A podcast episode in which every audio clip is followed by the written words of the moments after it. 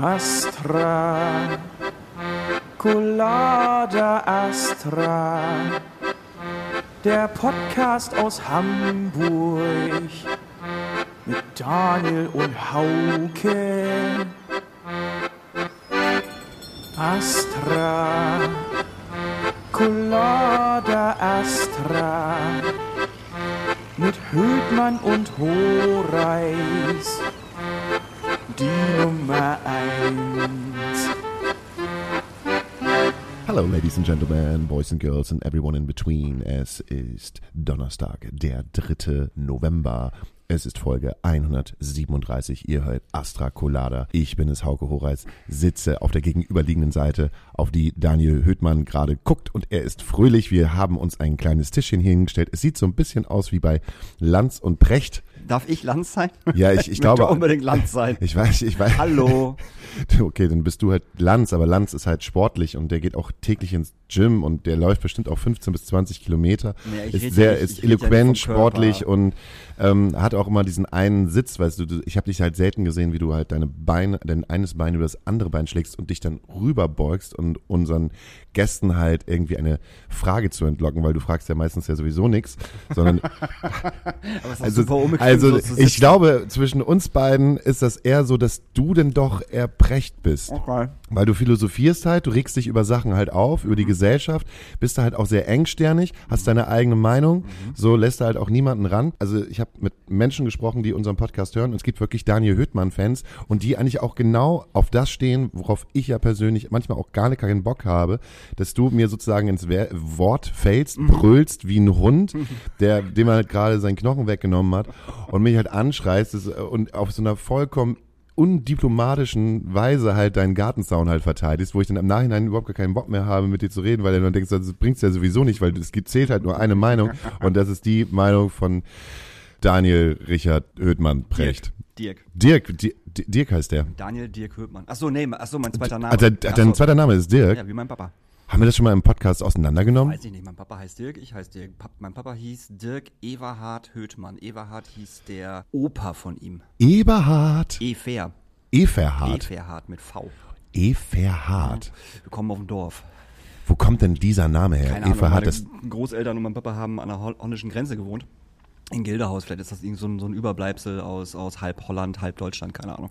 Eferhard. Everhard. Also, es ist Zum Glück also heißt auch so eine Eva. Ver äh, Verweiblichung, ne? Eva und Hart. Das ist die männliche Version von Eva. Nee, das, Eva Hart. das weiß ich nicht. Na, wie man so halt kann irgendwie alles sagen. mitbekommen hat von seinen Eltern oder seinen Großeltern. Ich bin ganz froh, dass ich nicht den Namen meines Opas bekommen hat. Ich würde dann sonst Johann heißen.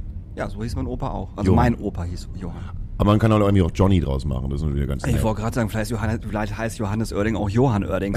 Der heißt doch auf jeden Fall Johann. Mein, meinst du Johann? Meinst du, der heißt Johann? Ich nenne ihn auch immer Johann. Du hast einen Aschenbecher direkt vor dir. Oh, ich habe einen. Aschenbecher von mir. Ja, ja, auf jeden Fall. vor Äh, hallo, dass ihr uns gerade zuhört. Ja. Wir sind angekommen. Es ist bei uns noch äh, Halloween. Ich habe es diese Woche nicht geschafft, mir irgendeine Maske aufzusetzen, Nee. um Kinder zu erschrecken. Ich bin ja ein totaler Fan von sowas. Ich überhaupt nicht. Ich finde Halloween für den Arsch. Ich finde äh, das normale, äh, wie heißt das nochmal? Karneval finde ich, finde ich, finde ich den Arsch. Maskerade. Finde ich, ist, ist nicht so meins. Ich weiß das. Ich muss mit dir darüber nicht reden, was ich für, was ich für Also eine geile das- Maske habe. Wenn, setz dir doch mal eine geile Maske auf. Ich finde das, ich finde das cool, wenn Leute, wenn, wenn Leute sich verkleiden wollen und auch geile, geile Halloween-Kostüme haben. Ich habe jetzt echt so viele Sachen bei, ähm, bei TikTok gesehen, weil die, die Amis drehen ja halt vollkommen durch bei Halloween. Und ich habe gerade noch so ein Ding gesehen, da hat ein Typ sich einfach die Szene von äh, Stranger Things in den Garten gestellt, wo das Mädel halt so hochgezogen wird, weißt du? Wo die bei diesem Grabstein sind, dann wird die so hochgezogen und er hat einfach dieses Mädel halt in, in seinen Garten gehängt und es sieht einfach damit mit, mit so äh, nicht, nicht sichtbaren Schnüren festgemacht und so. Und das sieht einfach safe so aus, als würde die schweben und im Hintergrund läuft halt die ganze Zeit Running Up That Hills. Ich meine, wie geil ist das bitte? also so. das ist doch geil, Ja, oder? ja, das- das finde ich Oder, auch super. äh, Kannst du dich noch an, ich gut. an ähm, unsere, unseren Gast Vivian erinnern, Bowie? Ja. Ähm, die ist auch ein absoluter Halloween-Fan. Ich war letztes Jahr auch bei ihr auf der Halloween-Party Ja. oder eingeladen und die geben sich richtig Mühe. Die haben äh, so ungefähr drei, vier Tage, wo sie halt die komplette Wohnung äh, im, Hall- ähm, im Hollywood, im Halloween-Doku-Style halt aufbauen. Mhm. Und die hat jetzt gerade in ihrer Story gepostet, die haben ein Zimmer gemacht, auch auf Stranger Things. Einmal äh, alte Tapeten und dann, dann gibt es ja diese, diese Leuchtketten Ja. mit den Zahlen, damit äh, sie herausfinden könnten, wie der kleine Junge oder was der kleine Junge halt in diesem äh, Down Under halt mit denen In halt der, redet. ersten, in der ersten Staffel ist es. Richtig, in der ersten Staffel ist das und haben sie da halt reingegangen. Und auf der anderen Seite kommt der Dem Demogorgon, Demo, Demogorgon aus der Wand halt raus. Geil. Aus aus Pappmaché, ge- selbst gebaut. Ja, ja. Und es sieht so geil aus. Die geben sich, die geben sich so viel Mühe und alles halt für das, also für die Kids. So. Und für die Kids ist es doch auch, ist es doch auch mega. Ja, es, es ist ja völlig okay, wenn das für die Kids mehr ist. Nur es ist einfach nicht meins. Es ist nicht meins. Ich muss mich nicht verkleiden. So, wer sich verkleiden will, darf sich verkleiden. Alles total toll. Ähm, und ich sage jetzt auch gar nichts mehr so, so Schlimmes gegen, äh, gegen Halloween, weil ich so viele Nachrichten bekommen habe zu Blink-182. Ehrlich? ja, also wirklich extrem viele, vor allem von Leuten. Die ich nicht äh, kenne. Die ich nicht kenne. Und ich habe mein Instagram-Profil ist ja sowieso auf privat, aber man sieht dann ja trotzdem, wer anfragt und so und hab mir den ganzen Bums mal durchgelesen. Und da waren schon ein paar Sachen dabei, wo ich sage, so Leute, warum hört ihr eigentlich unseren Podcast? Also bitte hört auf, also, also diese Menschen, die mich da so angemacht haben, hört doch einfach auf, unseren Podcast zu hören. Darf ich das so sagen? Darf ich sagen. Weil das war halt echt so, ey Leute, es geht hier um eine Band. es geht hier um eine 90er Jahre Punk. Popband und ich habe einfach nur gesagt, dass ich die live halt scheiße finde, weil ich die live gesehen habe und ich das nicht geil fand. Ähm, aber für einige Leute scheint das tatsächlich eine Religion zu sein.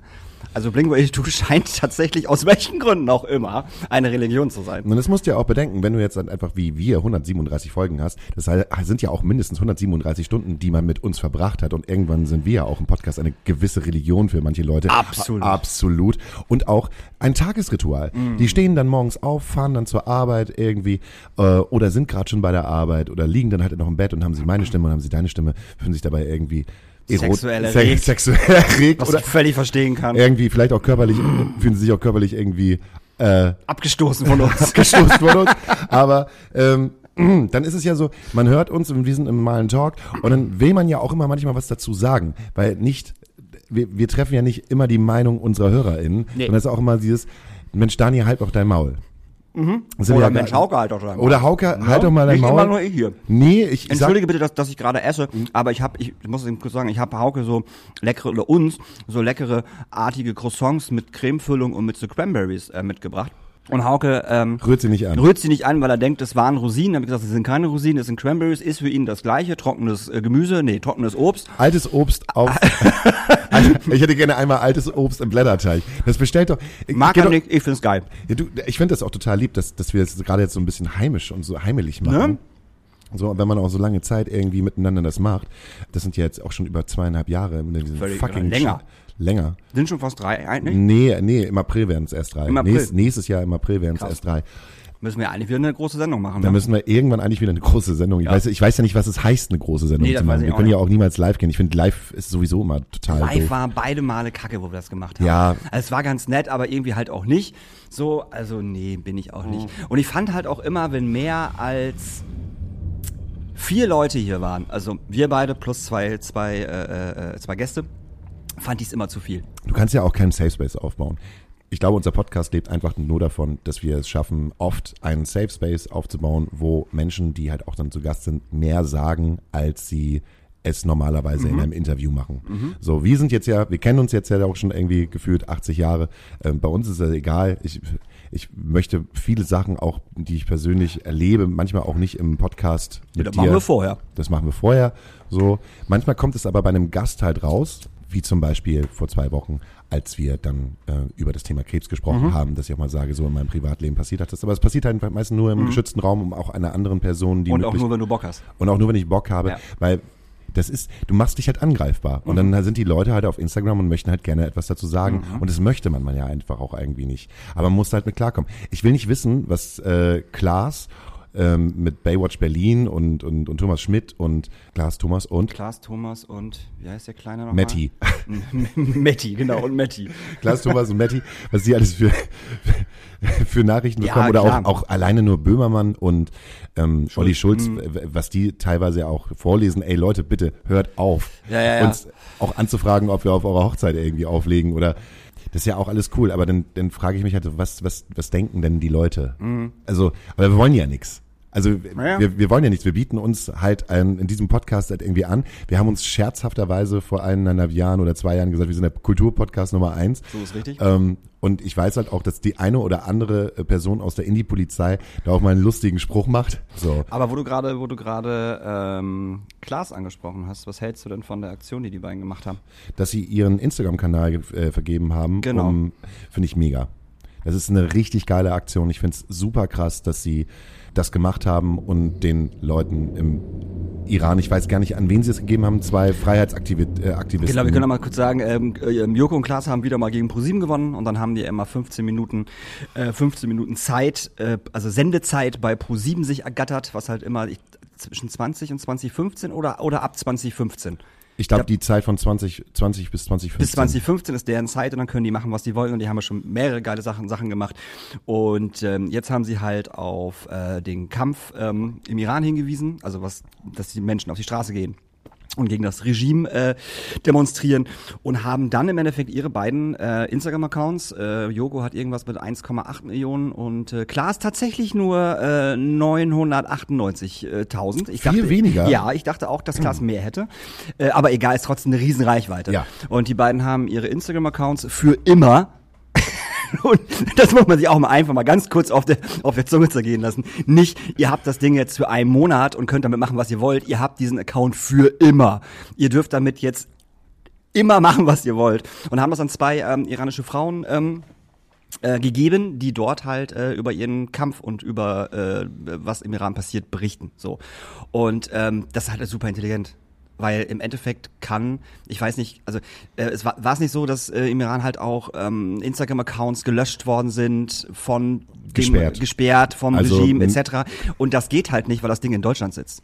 Ja. Also denke ich mir mal ganz stark. Ne? Das, das sind ja deutsche Künstler, die ihren Account da freigestellt haben für die Mädels. Also ich glaube nicht, dass das irgendwie Ich glaube, da sind genügend kann. Leute, die in der Social Media Abteilung von Klaas und von Joko sitzen äh, ähm, und äh, eigentlich sich genau ausgedacht haben, dass das funktionieren wird, weil sie wissen, wie es funktioniert Mhm. Ja. und wer dafür zuständig ist. Ich weiß es persönlich nicht und ich möchte halt auch da irgendwie, glaube ich, Nee, nicht- kein gefährliches so- Halbwissen. kein so, gefährliches ne? Halbwissen Da sind wir verbreiten. ganz weit von entfernt. Aber äh, das ist halt eine mega gute Idee. Und ich habe mir diese die, die Instagram-Accounts angeguckt und man muss auch ganz klar sagen, die beiden haben alle ihre Sachen gelöscht.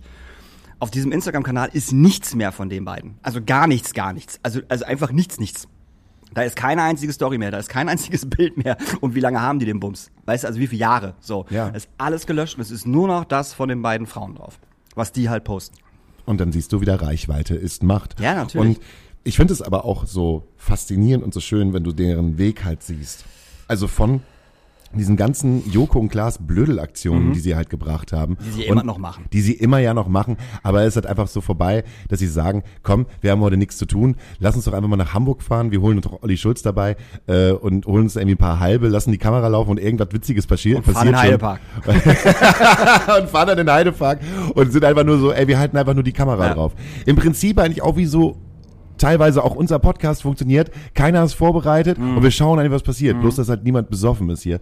Und das, also diese ganzen Blödelaktionen irgendwann weggefallen sind und sie dann, ich kann mich noch an die letzte große Aktion äh, erinnern, oder die erste große Aktion war, glaube ich, dass sie ähm, fünf oder sechs Leuten ein äh, Podium gegeben haben, ähm, die über Sachen sprechen konnten und da war auch Sea-Watch mit dabei, da war die, die Frau von Sea-Watch mit dabei und hab, durfte halt gerade über die Situation im Mittelmeer sprechen.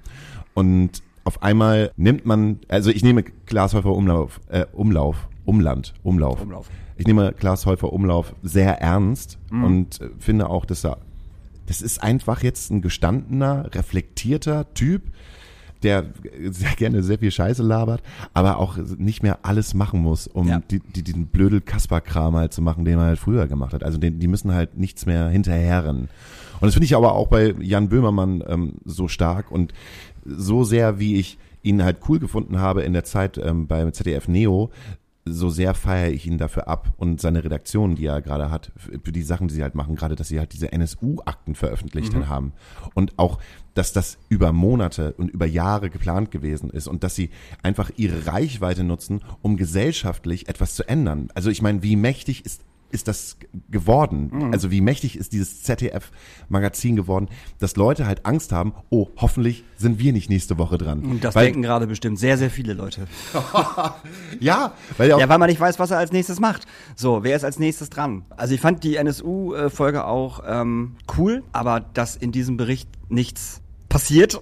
also, was, also, ne, es wird ja nichts offengelegt im Endeffekt. So, also, also nichts, nichts, wo man, wo, wo man jetzt irgendwie wirklich sagen kann, boah, Alter, krass, okay, ähm, das führt jetzt da und dazu. Es fehlen zigtausend Akten, so, wo keiner weiß, wo die sind, Genau. verschwunden. Richtig, aber, aber das zeigt ja halt auch auf, dass der Verfassungsschutz halt einfach unfassbar gepennt hat und natürlich. geschludert hat Ja, und dass sie scheiß Arbeit gemacht haben.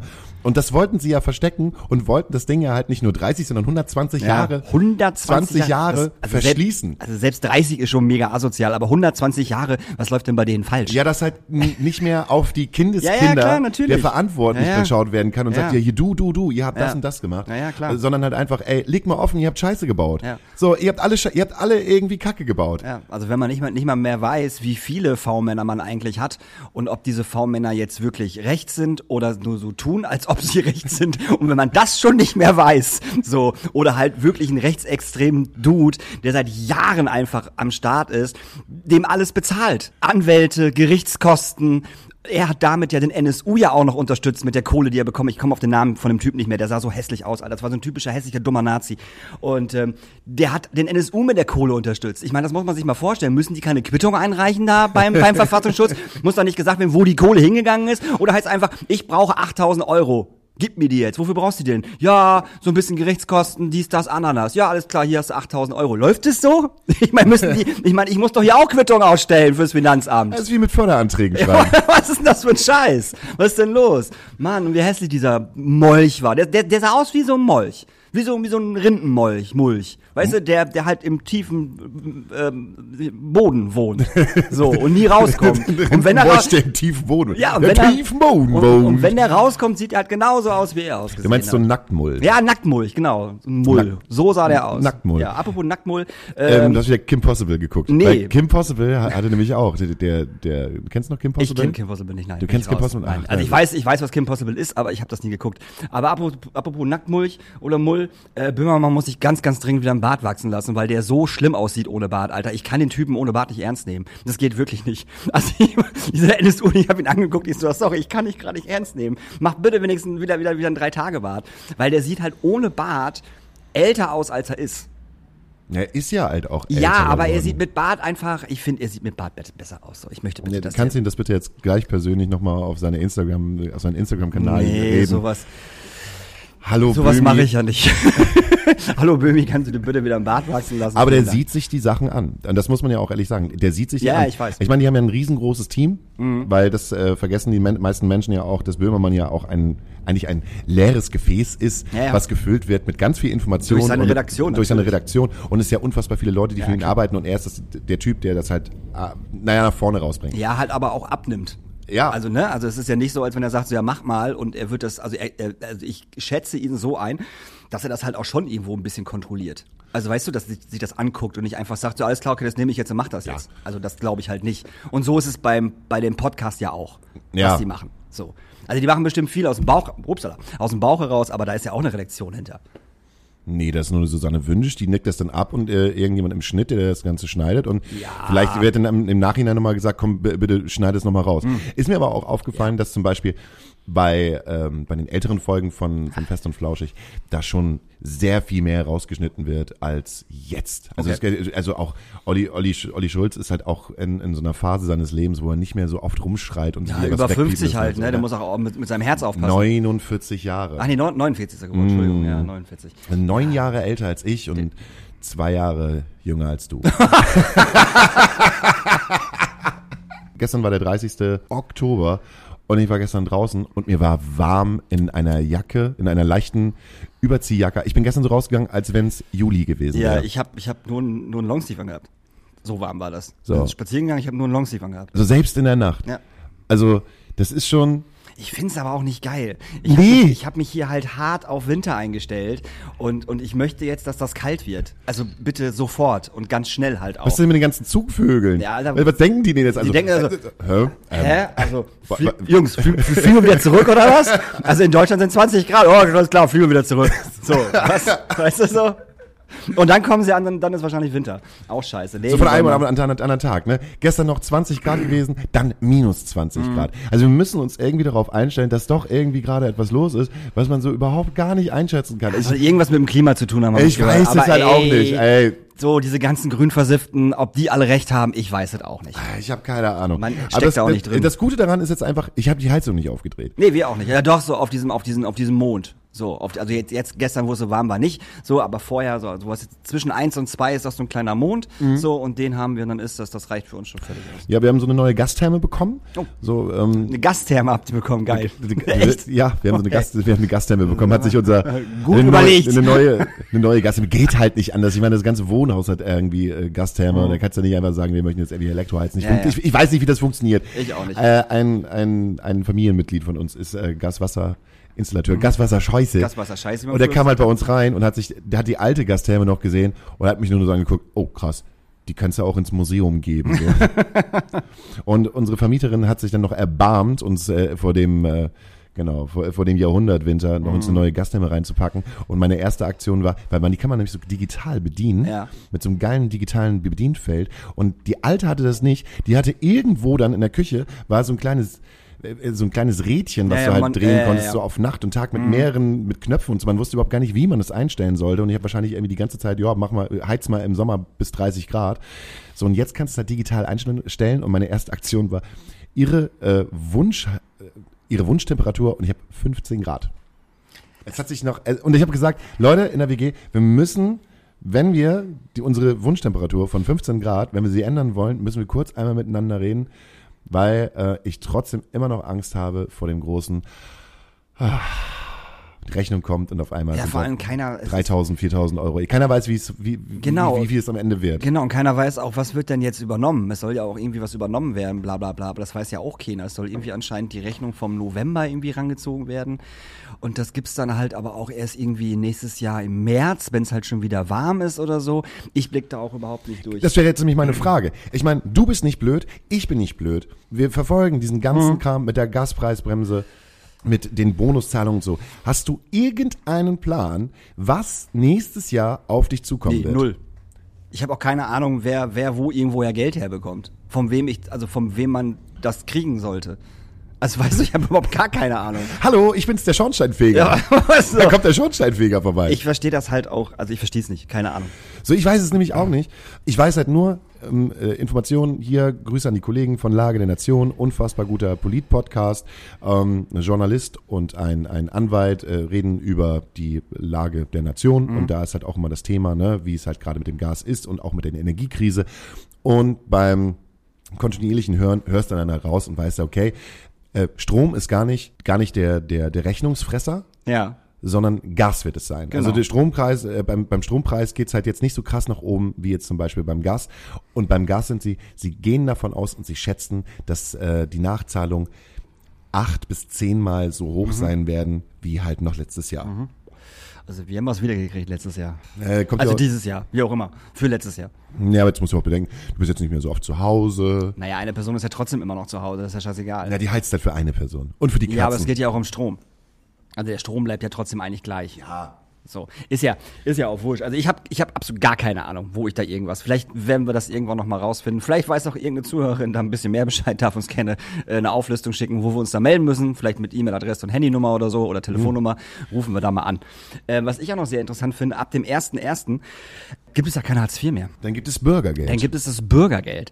Und das Lustige ist, das habe ich gestern im Radio gehört, es hat äh, die ähm, Hartz-IV-Agentur, ich kann sagen. die Agentur für Hartz IV. Die Agentur für ihr, Hartz IV. Ihr, Ihre geliebter, Agentur. ihr geliebter Hartz IV-Beauftragter mit einem freundlichen Lächeln. Ja, die Agentur für Arbeit hat sich jetzt äh, gemeldet, äh, jetzt auch, es ist ja auch Das Jobcenter. das Jobcenter. Ne, Agentur für Arbeit heißt es. okay. Ähm, und die haben sich jetzt gemeldet, weil es ist ja auch kurz vor knapp, da meldet man sich ja auch mal ganz schnell.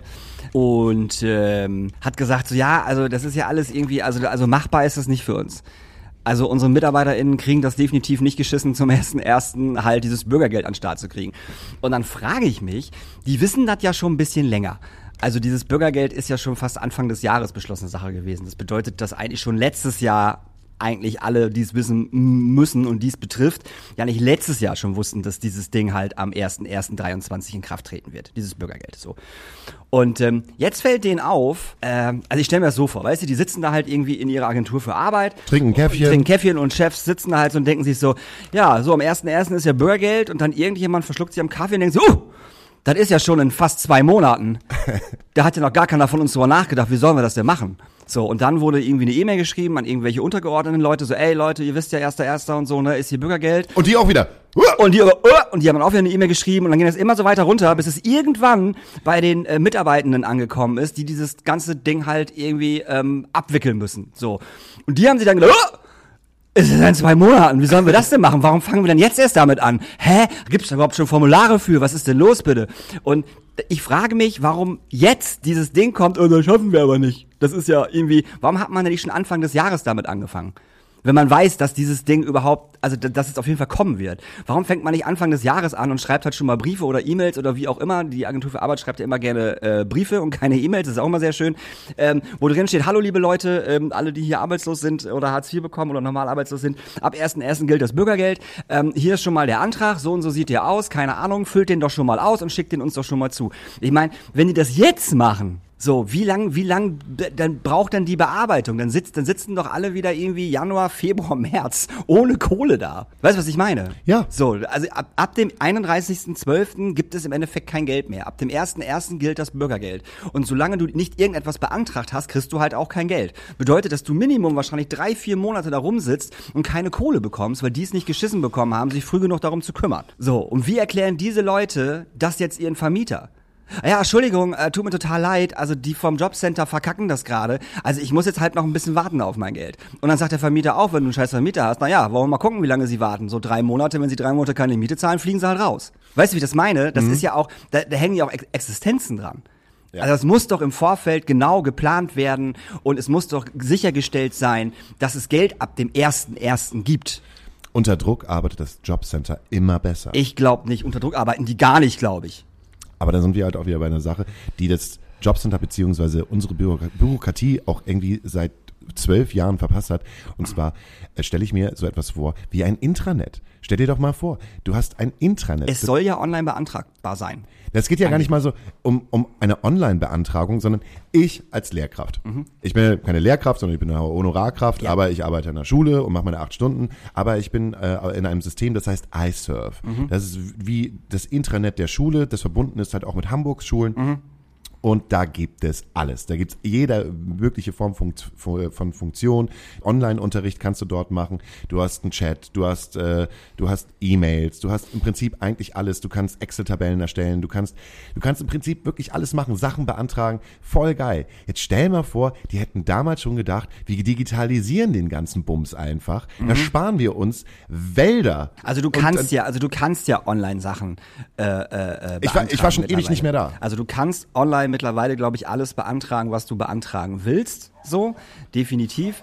Aber das kommt halt zu spät. Also das, das, hätte man schon vor, vor fünf Jahren machen sollen und nicht erst jetzt. So. Aber da geht es ja auch noch um Hartz IV oder, oder um normales Arbeitslosengeld. Ähm, jetzt reden wir ja reden wir von dem Bürgergeld. Ähm, Aber was ist denn jetzt der Unterschied zwischen dem Bürgergeld und dem Hartz IV? Ist es mehr? Es ist mehr. Genau, es ist mehr. Du kriegst, glaube ich, irgendwas mit 500 Euro auf jeden Fall. Oder haben sie jetzt einfach nur den Namen geändert? Nee, nee, nee, nee. Du kriegst auf jeden Fall mehr. Du kriegst irgendwie äh, eine, eine Solo-Person irgendwie über 500 Euro und dazu dann halt noch diese Miete und äh, gewisse Nebenkosten. Und äh, Stromrechnung auch anteilig. Ich muss mich da auch nochmal durchlesen, weil ich mich wahrscheinlich zum ersten ersten bis zum ersten vierten hm. äh, arbeitslos melden muss. Und äh, da bin ich mal gespannt, äh, wie das, wie das, wie das so wird. Du bist ja auch Solo-Selbstständiger. Genau, das bin vergisst so, man ja immer, genau, damit man auch genau. weiß, auf der anderen Seite, genau. ah, der Daniel ist Solo-Selbstständiger. Genau. Wenn es mal nicht so gut läuft, musst du da halt leider hin. Es sei denn, du willst von deinem Ersparten leben, was du natürlich ungern machst. Ähm, die dürfen auch nicht mehr an dein Erspartes ran. Also die ersten, ich weiß nicht, ich glaube das erste Jahr oder so dürfen die da nicht ran oder irgendwie noch länger, keine Ahnung. Es gilt auch nicht mehr dieses, oh, deine Wohnung ist aber zu groß, du musst jetzt leider ausziehen in den nächsten zwei Monaten und, und dir eine neue Wohnung suchen. Das gilt auch nicht mehr. Da hast du auch mehr Zeit für. Das gab es nämlich. Wenn du alleine gewohnt hast und deine Wohnung war zu groß. Es gab genau bestimmte Parameter, wie groß deine Wohnung sein darf, wie viel Zimmer die haben darf und etc. etc. Findest du das schlimm? Ja, das finde ich total für den Arsch. Stell dir mal vor, du rutscht in die Arbeitslosigkeit rein, hast vorher gearbeitet und du hast alleine eine Dreizimmerwohnung. Aus welchem Grund du auch immer alleine eine, eine Dreizimmerwohnung hast. So. Ja. Und äh, du rutscht in die Arbeitslosigkeit rein und äh, dann ist ja erst noch mal alles gut, dann bleibst du aber länger arbeitslos und kriegst irgendwann Hartz IV. So, und ab Hartz IV gilt das dann, dass deine Wohnung zu groß ist. Und dann sagt das Arbeitsamt dir, du musst dir jetzt in den nächsten Monaten eine neue Wohnung suchen. Und wir wissen beide, dass das nicht funktioniert in Hamburg, sich in zwei Monaten eine neue, neue scheiß Wohnung zu suchen. Und vielleicht willst du dir auch überhaupt gar keine neue Wohnung suchen, weil das halt deine scheiß Wohnung ist, die du über Jahre eingerichtet hast. Ähm, also es ist total wertfrei, aber ich stelle mal so ein Beispiel. Ähm, äh, du hast, äh, was ist für eine Person, die auf äh, ein Erspartes zurückgreifen kon, äh, ka kann von einer sechsstelligen Summe und äh, auf der Schanze wohnt, in einem der äh, voll geilen Schulterblatt-Lofts irgendwie mit 120 Quadratmeter und die zieht es halt durch und sagt so halt, ja, wenn ich nicht arbeite, dann melde ich mich arbeitslos und wenn, äh, ja, wenn, wenn nicht, dann habe ich halt meine Jobs, aber ähm, ist das okay? Ich finde, das ist okay, wenn, wenn die Miete im Endeffekt dann anteilig übernommen wird, bis zu der Größe, wie die Wohnung sein müsste. Also laut Arbeitsamt. Und alles, was drüber ist, muss er dann halt selber bezahlen. Wie auch immer. Und wenn das machbar ist, ist es ja cool. Aber ich finde halt dieses, du musst dir jetzt eine neue Wohnung suchen. Alter, nein, muss ich nicht. Dann muss ich irgendwie, irgendwie zusehen, wie ich den, den, den Rest der Miete halt irgendwie, irgendwie, irgendwie rankriege. Ja, aber hier, das Schloss Höhtmann da. Ja, aber da, es, kann mir, also, es kann mir doch keiner sagen, ich muss mir eine neue Wohnung suchen. Nein, das darf, darf dir erstmal keiner sagen, Also dass das- eine neue also, Wohnung also, was ist denn das? Ich denke halt immer, wenn man sich halt Unterstützung holt, dann, äh, wenn sie gerechtfertigt ist. Mhm. Also deshalb meine ich halt auch, es, gibt, es gibt halt Personen, die, für die, für die das einfach, wo, wo die Person auch sagen kann, ach, diese drei, vier Monate, Mhm. Das äh, sitze ich auf einer Arschbacke aus. Das mache ich für die Gesellschaft. Ich muss mir jetzt nicht äh, nochmal 2.000, 3.000 Euro holen, äh, ja. Mhm. weil ich das äh, irgendwie äh, mit den Portokosten bezahlen kann. Dann finde ich das mal ein bisschen schwierig. ich sag mal, wenn du über Jahre gearbeitet hast und du hast dir irgendwie ein bisschen was zurückgelegt und du hast dir was zurückgelegt für, weiß ich nicht, für deine Rente oder wenn du dir irgendwann mal ein Haus kaufen möchtest. Ähm, sowas in der Richtung. Ja. Und wenn dann gesagt wird, so, äh, naja, du musst jetzt aber erstmal, äh, so wie es jetzt ja ist, äh, du musst jetzt safe erstmal dein ganzes Erspartes aufgebrauchen, bevor du irgendetwas von uns kriegst, dann finde ich das schwierig, weil äh, die Person für dieses Ersparte ja hart gearbeitet hat und das für einen gewissen Zweck erarbeitet hat. So, und was bringt dir das, wenn du jetzt an dein Erspartes gehst, was für ein Haus ist, und du musst dann halt wieder anfangen, das halt wieder aufzufüllen? So, also ich finde, dass ähm, Weil du halt mit der Argu- Argumentation halt reingehst, ich habe 20 Jahre lang gearbeitet und ich habe auch in die Kasse eingezahlt, Genau, das also habe ich, halt ja. auch, wie bei einer Versicherung, die jetzt, ich habe jetzt, keine Ahnung, 20 Jahre in meine Haftpflicht eingezahlt, Ja. also ist es auch in Ordnung, wenn ich mal... wenn ich jetzt mal ein Jahr lang äh, vielleicht mal keinen Job habe. So, und ich rede ja auch nicht davon, dass Leute gar nicht arbeiten wollen. Ich rede davon, wenn Leute, ähm, wie es ja auch bei der äh, in, in Corona die ganzen Solo-Selbstständigen ähm, ähm, in, in eine Sache reingerutscht sind, wo sie nichts für können. So, weil es ja ein Berufsverbot für uns gab. Und wenn diese Leute dann auf einmal an ihr Erspartes müssen, finde ich das nicht nicht cool. Das ist, das ist, das ist nicht gerecht. So. Und das mussten ja auch einige nicht. Also es war, war auch immer, glaube ich, vom, äh, vom Sachbearbeiter ein bisschen abhängig. Da gab es mehrere Geschichten. Einige haben gesagt, so hier, alles klar, vereinfachter An Antrag, füll einfach aus, du kriegst Kohle. Und andere waren halt so, jetzt zeigen sie dir erstmal, was sie hier auf der Bank haben, zeigen sie erstmal das und zeigen sie mal das und zeigen sie mal dies so. Und das war halt immer so ein bisschen, bisschen komisch. Und ich finde einfach, vor allem dieser Corona-Geschichte, die ganzen Solo- Solo- Solo-Selbstständigen, die sich da ein bisschen was angehäuft haben in den, in den letzten Jahren, wo sie hart für gearbeitet haben und ihre Familie halt, Familien halt irgendwie ähm, vernachlässigt haben, weil sie auf Tour waren, ähm, dann zu sagen, so, nee, nee, nee, nehmen sie erstmal die Kohle. Finde ich schwierig, weil ich kann nichts dafür, dass ich nicht arbeiten darf. Ich, mir wurde verboten zu arbeiten. Ja, ich, ich, war, ich war so ewig nicht mehr beim Arbeitsamt. Also ich war, also ich kann mich dran erinnern. Ich glaube, ich war in meinem Leben dreimal, dreimal arbeitslos. Also da kann mich halt an so, so Situationen erinnern, wie das erste Mal 2006, 2007 herum. So, da war ich halt äh, angestellt als Booker. Und ähm, habe dann gesagt so, ey Leute, ich habe jetzt hier äh, einen ähm, Platz, einen Studiumsplatz und mache ein, äh, ähm, ich mache ein Vorsemester. Das geht ein halbes Jahr. Dafür bezahle ich halt auch. Das ist wie eine Weiterbildung. Das würde ich gerne machen. Und ich weiß, dass mein damaliger Bearbeiter sich total darüber aufgeregt hat und gesagt hat, aber Sie müssen doch arbeiten. Ja, äh, ich, ich bin in einem Vorsemester. Ich mache Vorsemester in Hamburg. Das dauert ein halbes Jahr. Das ist abends immer. Das ist wie eine Abendschule. Ähm, das geht dann da hinaus, dass ich dann halt äh, weiter studieren werde. Ja, ja. Das heißt, ich mache ja etwas für mich und für meine Genau. Zukunft und Richtig. Mhm. auch dann wiederum für, mein, für die Gesellschaft. Ich bilde mich halt weiter. Und es gab ein riesen Geklüngel Und ich musste mich dann halt im Endeffekt, also ich war dann arbeitslos. Ich habe dann von Menschen, die selbstständig gewesen sind, so ausschreiben lassen, dass ich da Bewerbungen hingeschickt Mhm. habe. Damit ich halt immer irgendwie im, im Monat, keine Ahnung, 10, 20, 30 Bewerbungen halt Ja, ja. vorzeigen konnte, dass ich Was ja, halt- was ja deine Auflage war, ja, was mein- du ja machen musst. Was ich ja machen musste, ne? Und es war ein elendiger Hassel und ein Gekämpfe und es war so, so ein Unverständnis halt auch von mir. So, das, ey Leute, jetzt checkt das doch einfach mal. Was, das bringt doch jetzt niemanden etwas, wenn ich jetzt, keine Ahnung, irgendwo in eine Fabrik gehe, äh, bei Bacardi und Schl Flaschen zudrehe. Sondern ich bin jetzt ja einfach, ich bilde mich weiter und danach geht's ja halt geht's ja halt auch wieder weiter. Ja, und das, das- genau das gleiche Thema hatte ich auch 2015. Da war ich nämlich noch mal einmal als Eventmanagement äh, eingest- eingestellt und da war so der, der erste Punkt, wo ich ein äh, wo es mir halt körperlich nicht gut geht und ich gemerkt habe, ich, ich habe einen Burnout. So, ich kann jetzt nicht mehr Veranstaltungen machen. Das ist also so richtig hart Veranstaltungen machen. Und auch da bin ich zum Arbeitsamt gegangen und habe gesagt so, ey Leute, ich habe jetzt hier die Möglichkeit in einer Schule zu arbeiten und äh, habe erstmal aber nur zwei, drei Klassen und das reicht halt nicht für erstmal für die nächsten ein, zwei Monate, ähm, sondern ich brauche noch Unterstützung von euch, weil mir geht's halt körperlich nicht gut und ich weiß, wenn ich diesen Job halt weitermache, dann bin ich, dann kann ich mich in, in, in drei Monaten für ein ganzes Jahr irgendwie hinlegen und nur die, die, Gardinen um mich herumziehen. So. Und auch das war so, ja, tut uns leid, Herr Horace, auch, dass es Ihnen gesundheitlich nicht so gut geht, aber wir können jetzt nicht Ihnen halt helfen, von dem einen Job in den anderen Job zu kommen und als Übergang halt einen Differenzbetrag zu bezahlen. Das war super anstrengend. Ja, man genau, genau das ist es ja, weil die einfach so ein, die haben halt so einen eingeschränkten Arbeitsrhythmus, wo alles so, so abgelegt ist in Kategorien. Und natürlich ist es für die einfacher, wenn du da hingehst und sagst so, ey, ähm, ich kann jetzt eine, eine Weiterbildung machen, um halt dann in meinem Job weiterzukommen. Es ist für die aber viel, viel einfacher zu sagen, so, ne, Horace, hören Sie mal zu, ähm, Sie gehen jetzt äh, zwei Monate lang jeden Morgen von 8 bis um 14 Uhr dahin, da lernen Sie erstmal Bewerbungen schreiben. Und, und das macht für uns viel, viel mehr Sinn, äh, als dass Sie jetzt diesen komischen Quatsch macht. Das hat da überhaupt kein, das ist ja, das ist, das hat ja keine Hand, Hand und Fuß. Wie wollen Sie da denn je, je, jemals Geld verdienen? Die haben total verpennt, ähm, über Jahre hinweg, dass es andere Jobs gibt, andere Möglichkeiten, um sich weiterzubilden. Ja. Das haben die gar nicht in ihrem System drin. Weißt du, das ist einfach das Problem. Ich weiß noch damals, wo ich da hingegangen bin und wo, wo ich meine Ausbildung gemacht habe zum Veranstaltungskaufmann. Bin ich da auch und habe gesagt, so, hallo, ich möchte gerne noch, ähm, wie hieß das nochmal? Ähm, ähm, Ausbildungshilfe. genau, genau, aus, Ausbildungsbeihilfe. genau, Ausbildungsbeihilfe, genau. Da haben sie gesagt, Herr Höhtmann, tut uns leid, Sie sind 61 Jahre alt. Kein Witz, diese Sachbearbeiter saß vor mir und sagte so, Herr Hörtmann, sind Sie sicher, dass Sie das in Ihrem Alter nochmal machen wollen? Hab ich, dann habe ich ihn angeguckt und habe gesagt, so, wie jetzt, was, was verstehe ich jetzt nicht. Sie sind so. doch Bademeister, das steht doch hier. So, ne? Und Ah, wirklich? Ja, ja, klar. Äh, ich so, na ja, ich möchte aber in diesem Beruf arbeiten. So, ich möchte da reinkommen und ich arbeite da auch schon, bla bla bla. Und das macht halt total Sinn, das zu machen. Ja, also, also das, äh, das sehen wir jetzt irgendwie nicht so wirklich. Das ist mir vollkommen egal, ob ihr das nicht so seht. Ich mache das auf jeden Fall. Und ich habe ein Anrecht auf Ausbildungsbeihilfe. Und die möchte ich jetzt bitte beantragen. So. Und dann kam, was ist denn das für eine Ausbildung? Wir sind ja Veranstaltungskaufmann und die Ausbildung war ja relativ neu, ne, damals.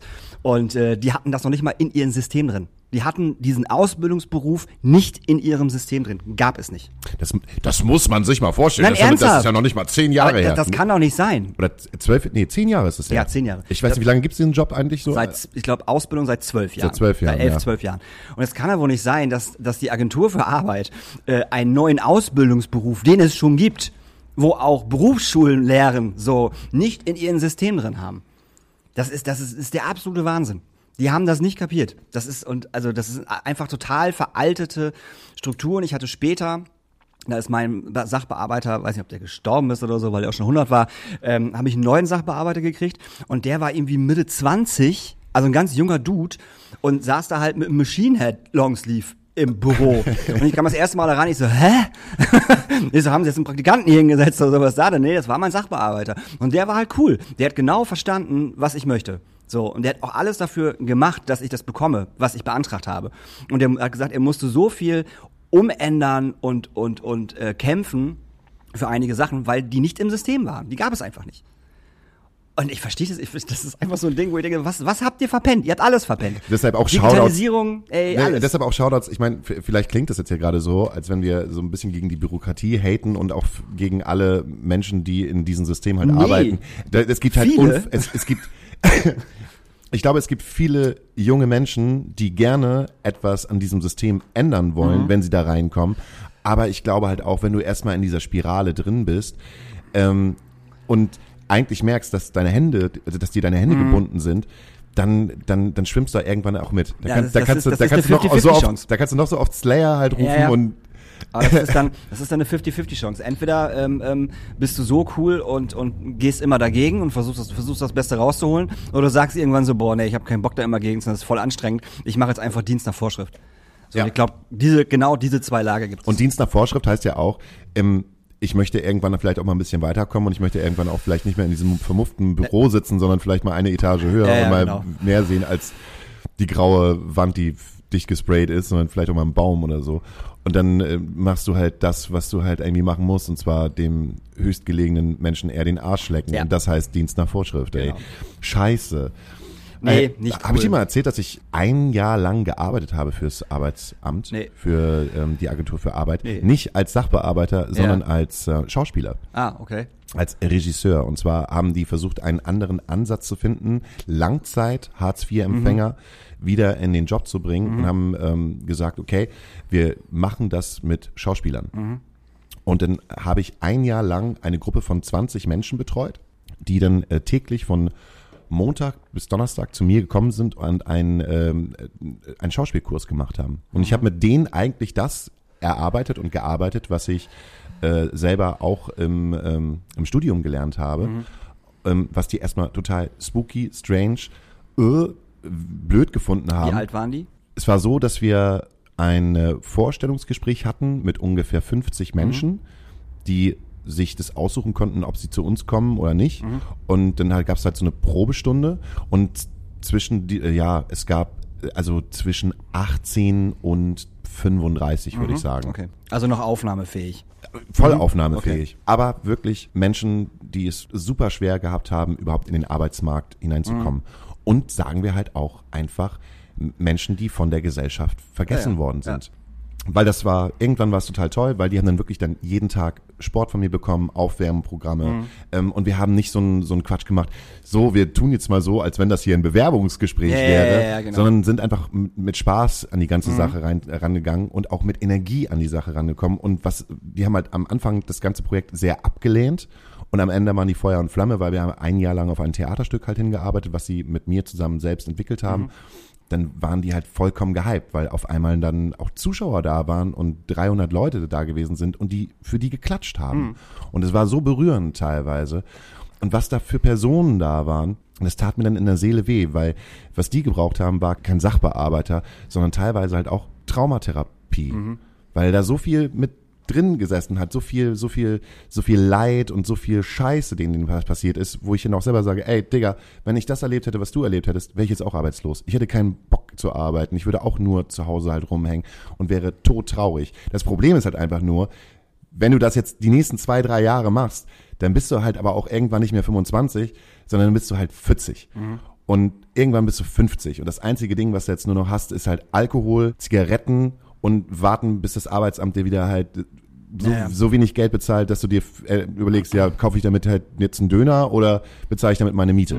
So, und das hat sehr gut geklappt. Ich teilweise sehe ich halt äh, ab und zu nochmal Menschen davon und quatsch mit denen und äh, rede über das Projekt und mal, 70 Prozent von den Menschen, die da gewesen sind, haben es geschafft und haben wieder so einen Eintritt in den, ins Berufsleben halt nochmal gewagt, nochmal eine Ausbildung gemacht und nochmal irgendwie so ein so einen So Push Zündung, bekommen, so eine Zündung bekommen und die dann auch gesagt haben, ey, das war peinlich, was wir da gemacht haben. Mhm. Ich fand es manchmal relativ dumm und ähm, auch spooky und ich habe immer gedacht, du bist schwul Mhm. und ich will nicht auch schwul werden, so, also richtig, so, so richtig, Ja, ja, richtig doof halt. Ne?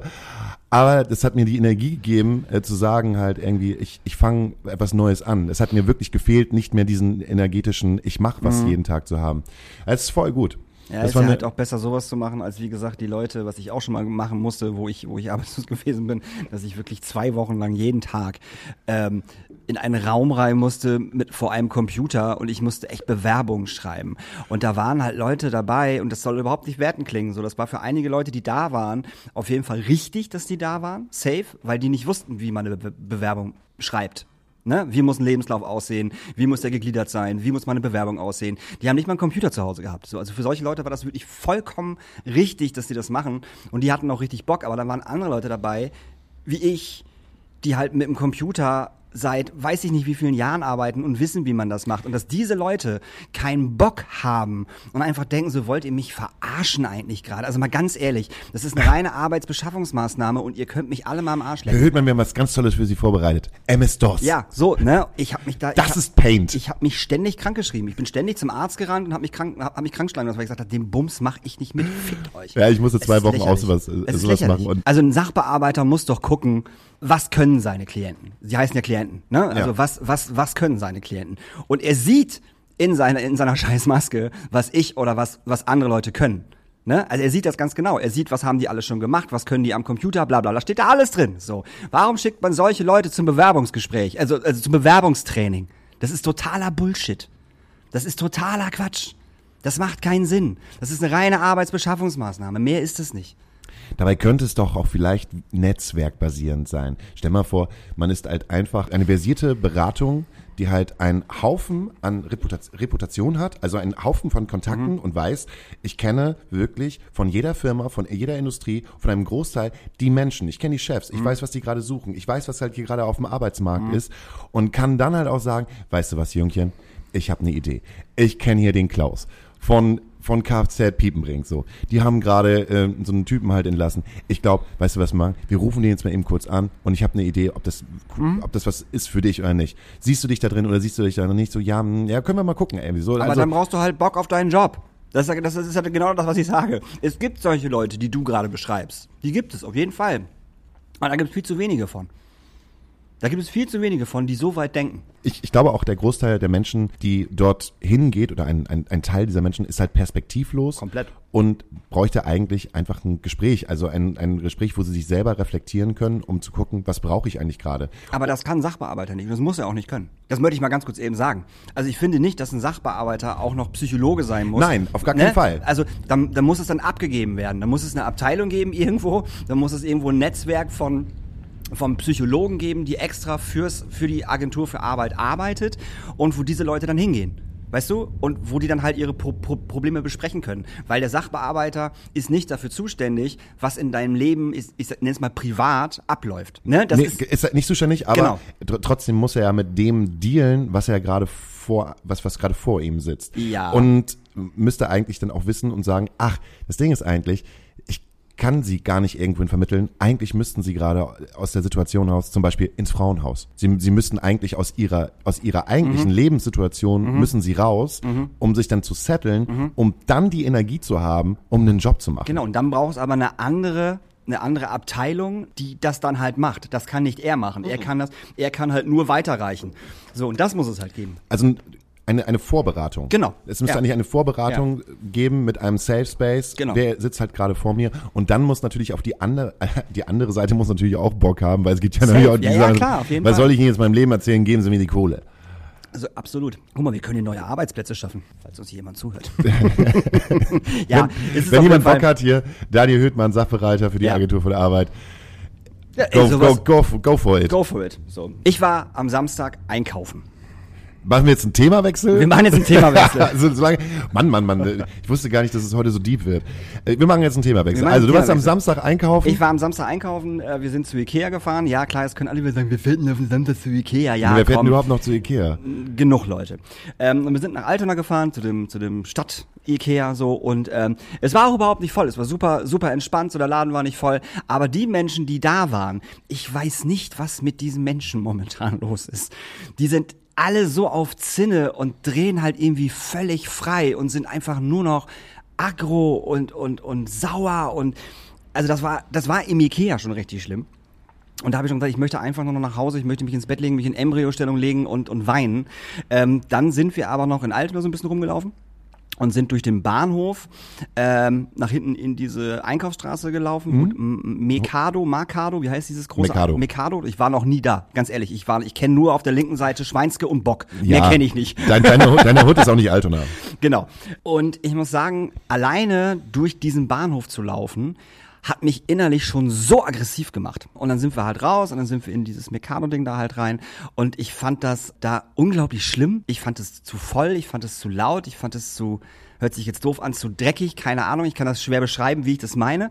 Das war alles ganz, ganz schlimm und du wurdest irgendwie nur angerempelt und die Leute waren auch wieder alle nur auf Zinne und ich so, ich einfach nur nach Hause und mich ins Bett legen. Und dann haben, haben wir da, da so ein bisschen eingekauft, war dann auch alles, alles, alles okay und dann sind wir wieder raus und wollten dann wieder in den Bahnhof rein zu unserem Auto. Wir haben auf dem großen Rewe da hinten geparkt, der da, der da neu ist auf der Seite. Ja. Und ähm, sind dann über die Straße und es war ein Fußgängerüberweg und ich weiß gar nicht, dürfen da eigentlich Autos fahren von der rechten Seite? Auf jeden Fall Fahrradfahrer fahren da ja sehr viel. Ja. Auf jeden Fall, wenn du da rüber willst, hast du halt in Anführungsstrichen einen Vorfahrt, weil es halt ein Fußgängerüberweg ist. So. Und wir laufen da halt rüber. Du fängst deine Geschichte mit Ikea an und willst jetzt über Fahrradfahrer reden? Ja. Ähm, Also du hast, was ist das für ein Vorauf? Was ist das für ein Nein, ich wollte, ich wollte einfach nur das Was Vorspiel. nicht mit Nein, nein, nein, nein, ich mit- wollte, ich wollte das Vorspiel mit Ikea anfangen. Ich dachte, es gibt jetzt irgendwas Tolles im Ikea. Nein, ich wollte einfach nur die, die vorangeht, also die, was vorher passiert ist, sagen. Daniel Hürtmann ist Warum schlecht, ich- schlecht gelaunt durch Altona gelaufen. Genau, so. Ich wollte nur sagen, warum das so passiert ist, warum ich Jetzt so stell dir mal einfach gelaunt. vor, aber alle Leute haben genau das gleiche Gefühl, was du halt hast. Denn ist, der Mensch ist ein Herdentier. Mhm. Ja. Und wenn, wenn du dich so fühlst, dann steckst du andere Leute auch mit an. Und an, denn, denn das ist ja einfach eine Masse von schlecht gelaunten Menschen. Ja, das mag ja alles sein, hat aber nichts mit der Geschichte zu tun. Ja, aber vielleicht sogar mehr als das, was du vorher erzählt Auf hast. jeden Fall sind wir über diese Straße gelaufen. Was hast du denn hier schönes im Ikea gekauft? Eine Kerze? Äh, was haben wir in Ikea gekauft? Äh, Das ist vollkommen egal, was ich in Ikea gekauft habe. Wir sind über diese Straße und dann kommt von rechts halt so ein ultraschneller Fahrradfahrer auf seinem geilen 5000 Euro Fahrrad mit Helmchen auf und schön, schön kurzer Hose, Radler und so ein Scheiß, wie so ein geiler Radfahrer in Hamburg halt aussieht, so ein schneller Typ. Ja. Ich sag mal so, mm, Mitte 40, Anfang 50, so um den Dreh. In unserem Alter. Äh, Genau, ja. Und wir sind ihm wohl zu langsam über die Straße gelaufen, was auch immer. Und er wollte nicht bremsen und hat sich dann in seinem Fahrrad, in seiner Fahrradfahrbubble wohl eingeengt gefühlt und hat halt nicht gebremst und ist halt wirklich so knapp hinter uns gewesen, dass du, dass ich A, diesen Licht, äh, Licht, wollte ich schon sagen, diesen, diesen, äh, Lichtstrahl. den Lichtstrahl, Die äh, Lichtgeschwindigkeit den- an dir vorbeigerauscht ist. diesen äh, Luftzug gemerkt habe. Ja. Und dann hat er Den schon Backdraft. Backdraft. Dann hat er aber schon, während er auf uns zugefahren ist, hat er schon rumgepöbelt. Und dann war der direkt hinter mir und dann hat er mir hart mit der Faust in den Rücken gehauen. Und er ist dann weitergefahren. Ich habe mich direkt umgedreht, habe ihn halt angeschrien, du dämlicher Wichser, wo ist denn dein scheiß Problem? Dann fährt der langsamer, pöbelt halt weiter und ich so, Alter, komm mal zurück. So, komm mal, komm mal bitte wieder zurück. Bleib mal stehen. Und dann bin dann so auf ihn zugelaufen und dann wurde er auf einmal immer schneller und immer schneller und irgendwann war der weg und er hat weiter gepöbelt, während er gefahren ist. So. Und ich denk mir, das kann doch wohl nicht sein verfickter Ernst sein. Also wie asozial muss man sein, dass man A nicht merkt, dass man im Unrecht ist, weil er einfach falsch gefahren ist. Er hatte keine Vorfahrt oder irgendwas. Und dann hinter einem herfährt mit einem Affenzahn und einem mit der Faust in den Rücken schlägt, dich dann anpöbelt und nicht mal den Mumm hat stehen zu bleiben. Also ich weiß, ich muss, ich hab's auch gesagt, ich hätte, ich weiß nicht, was ich gemacht hätte, wenn Hättest er, erwischt. wenn er stehen geblieben wäre. Bist du hinterher gerannt oder bist du nur... Ich bin hinterher gerannt, ja, und dann bin ich wieder langsamer geworden, weil ich gemerkt habe, das ist, das ist natürlich zu schnell mit Fahrrad. ja, klar. Naja, ne, brauchen Ja, die Raucherlunge müssen wir auch nicht reden. Ja, ja, aber er ist immer, immer, immer so ein bisschen langsamer, hat, dann- hat, dann, hat dann weitergepöbelt etc. pp. Und ich kann nicht sagen, was ich gemacht hätte, wenn der Typ stehen geblieben wäre. Ich glaube, ich wäre da hingegangen und hätte ihn einfach geschubbt. Ich hätte ihn wirklich mit seinem Fahrrad geschubbt. Weil es kann ja nicht sein, dass jemand hinter dir herfährt und die wirklich mit der Faust in den Rücken schlägt. Wo sind wir denn hier, Alter? Vielleicht ist er auch ein Podcast-Hörer von uns. Ach, so ein Blödsinn. Aber sag doch mal, dass das, dass das eine scheiß Aktion Das ist. ist eine Scheißaktion. So was macht man doch nicht. Das macht man auf keinen Fall. so, was soll, also alleine dieses Rumgepöbel, erstmal, ich hab hier recht, ich fahre hier mit meinem scheiß Fahrrad mit 80 km/h durch die Pampa in der verfickten Fußgängerzone, wo ich auch denke, was läuft bei dir falsch, Dödel. So, guck mal, hier laufen tausend Leute rum, fahr einfach mal langsamer. So, Aber und vielleicht guck, ist er, dass du fährst. Vielleicht ist er auch in der, genau der gleichen Grundstimmung gewesen wie du oder wie genau der gleichen ich Grundstimmung. habe keine Leute geschlagen, Alter. so, hab ich nicht. Also Ich auch- Innerlich, innerlich in im Ikea hast du halt. Nee, habe ich nicht. So. Und da habe ich echt gedacht, okay, Leute, das kann nicht euer, euer Scheiß ernst sein. Und da habe ich echt so wirklich den, den Kaffee komplett aufge Ja, aber wa und warum, war auch geschockt. wa- warum bist du dann nicht ein guter deutscher Bürger, holst dein Handy raus, wählst die 110 und sagst gerade, du wurdest gerade tätig angegriffen von einem Fahrradfahrer, beschreibst ihn dem und dann ist die Polizei aber sowas von da schnell ich da. überhaupt nicht drüber nachgedacht. Ehrlich nicht? Äh, nee, kein, kein Scherz. Bist du ich da alleine? so, du bist nee, ja nicht alleine gewesen, sondern du hast ja wahrscheinlich halt auch äh, einen Menschen dabei gehabt. die, Ähm, die das Gleiche hatte. Die hatte, die war auch einfach so perplex und so geschockt, dass keiner von uns beiden darüber nachgedacht hat, wirklich das Handy rauszuholen und das tatsächlich zu filmen. Also das Wegfahren und das Pöbeln und die Stinkefinger zeigen. Also allein das reicht ja schon aus, weißt du? Da hat wirklich keiner von uns darüber nachgedacht. Ich war einfach so auf Adrenalin, Ne, weil dieses Schlagen und dann dieses Pöbeln, hab, ich war sofort auf Zinn. Ich war auf 100, 380 war ich. Da habe ich überhaupt nicht drüber nachgedacht. Kein Stück. Das ist uns wirklich erst eingefallen, wo wir weitergelaufen sind und wo ich dann gesagt habe, so Alter, ich, ich weiß nicht, was ich gemacht hätte, wenn der Typ stehen geblieben wäre. Ich hätte ihn vermobbt, auf jeden Fall, safe so. Und dann ähm, sagte meine bessere Hälfte dann halt aber so, naja, man hätte vielleicht auch das Handy rausholen können und dann halt filmen können und bla, das wäre vielleicht besser gewesen. Äh, und dann halt nichts machen, weil so, ähm, dass er dich geschlagen hat, haben irgendwie nur wir beide mitgekriegt so. Und wenn du jetzt hingegangen wärst und ihn geschubbt hättest, bei voller Einkaufsstraße, hätten das 20 Leute gesehen, weißt, und Minimum drei hätten es gefilmt. und dann wärst du nämlich der Vollidiot gewesen, der ihn halt geschubbt hat. So, was ja auch vollkommen richtig ist. Äh, vielleicht ne? wärst du viral auf TikTok gegangen. Ja, vielleicht. Aber da habe ich echt gedacht, so, ey, das ist, das, also, also wirklich. What the fuck, bitte? Ich ruf dann einfach die Polizei an, die haben sowieso nichts zu tun. Als ich neulich joggen gewesen bin, das war auch irgendwie vor vier oder fünf Tagen, ähm, da bin ich an der Polizei vorbeigejoggt. Zwei Männer, eine Frau Mhm. und irgendein Scherzbold hat an einem, ähm, an einem, äh, an, einer, an einem Gerüst, was an einem Haus stand, und ähm, dann kam nach dem Gerüst sofort der, der Fußgängerüberweg und neben diesem Gerüst war ein, ähm, ein Schild, ein Verkehrsschild für äh, so im Sinne von Fahrräder auf dem, äh, auf dem, auf dem Fußgängerweg verboten. Und irgendjemand hatte so die tolle Idee, Idee gehabt, äh, Markierungsband darum zu wickeln. Ja. Ähm, ich weiß nicht, dieses rot-weiße, hier, Achtung, hier passiert was, aber nicht nur ein bisschen, sondern so eine komplette Rolle, die halt auch noch so, so unabgewickelt noch im Gerüst hing. Und die Polizei hat aus sicherheitstechnischen Gründen wahrscheinlich gesagt, okay, wir müssen das jetzt halt abmachen und kam aber nicht an dieses Straßenschild halt oben ran, weil die alle viel zu klein gewesen sind. Und hat sich die äh, weibliche Beamtin auf ein Fahrrad gestellt, was äh, angeschlossen gewesen ist an diesem Verkehrsschild und hing da so und wollte dann so die Rolle oben greifen und ist, ist dann halt einfach abgerutscht und so flups mit dem Arsch auf dem Sattel gelandet. Ähm, aber war alles cool. Ich hab's gesehen. Sie hat gelächelt, weil die da halt auf diesem, auf diesem Damen-Hollandrad Ja, ja. halt einfach so saß, als wenn sie gleich losfahren würde. Die Beamten haben das gesehen und äh, ich bin dann sozusagen äh, dran vorbeigelaufen und alle vier haben halt gelacht. War auch ein schöner Moment. War auch ein schöner Moment. War auch ein schöner Da Moment. haben sie- da haben sie mal gelacht. Ich glaube, man sollte einfach mit, mit einem Lächeln und vielleicht gerade jetzt auch in dieser heutigen Zeit vielleicht versuchen, diesen ganzen Abfuck, den man halt jeden Tag äh, bekommt, wegzulächeln, will ich nicht sagen, aber irgendwie, das geht ja schon den meisten Menschen irgendwie ziemlich nah, was halt gerade alles passiert und man hat Angst und wie geht's halt weiter. Aber ich glaube, man darf irgendwie nicht verlieren, weil man darf irgendwie nicht die Leichtigkeit verlieren, auch wenn es halt gerade so schwer ist und auch wenn es irgendwie leicht gesagt ist, aber auch Themenwechsel. Ähm, apropos auf Zinne. Ich habe jetzt in den letzten Wochen klingt wie ein neuer Film von dir. Apropos auf Zinne. Ähm, ich habe in den letzten Wochen jetzt relativ viel, ähm, war ich auf, auf Facebook aktiv. Also einfach nur gucken, nicht schreiben. Facebook, Face das- ist gibt's das- noch, dieses, dieses für die älteren Menschen. Ähm, was halt aber auch immer noch äh, unglaublich viele Bands nutzen, einfach nur um Tourdaten zu machen oder, Mhm. oder Konzerte anzu, anzupreisen, etc. etc. Und die Clubs natürlich auch so. Auf der Clubseite ähm, hört man halt seit Monaten ähm, ständig, dass äh, Konzerte abgesagt werden wegen schlechten Vorverkauf und äh, das ist das ne, lohnt sich dann halt nicht und man kann es nicht machen etc. Ähm, einige Bands verstehen das halt auch und äh, posten dann halt auch, ey sorry, wir müssen das Konzert absagen, weil wir haben halt so geringen Vorverkauf, es lohnt sich halt äh, für die Künstlerin nicht, es lohnt sich halt für die für die äh, Clubleute nicht und für die Mitarbeitenden, so wir können wir müssen das Konzert halt absagen so. Aber in den letzten Wochen vermehren sich Postings von Bands und ich werde jetzt ke- keine Bandnamen sagen, die dieses wir sagen Konzerte wegen schlechten Vorverkauf ab nicht mehr, ich nenne es mal hinnehmen wollen oder halt äh, nicht so nicht so ganz verstehen. Und ähm, da wird dann halt auch dann äh, der Club halt schön verlinkt und dann wird ein bisschen auf den Club gebasht, muss man auch sagen, so ähm, von wegen so, na ja, und ihr habt keine Werbung gemacht und ihr habt keine Werbung gemacht und bla und wir sollen dann halt hier auch überhaupt noch irgendwelche Vorverkaufssachen sein und wir sind ja eine Abendkassenband, bla bla bla bla, solche Geschichten. Und ich finde diese Entwicklung gerade äh, sehr interessant, weil wir das ja selber hier im Club mitkriegen. Ne? Wir sagen natürlich auch äh, einige Konzerte ab, wo der Vorverkauf unter einer gewissen ähm, Anzahl ist. Ne? Weil sobald ich den Laden aufmache, habe ich halt Summe X auf der Uhr und diese Summe X muss halt leider durch den Vorverkauf ähm, irgendwie, irgendwie reinkommen, damit wir das Konzert stattfinden lassen können. Weil wir können hier keine Konzerte machen, wo wir halt mit Minus rausgehen.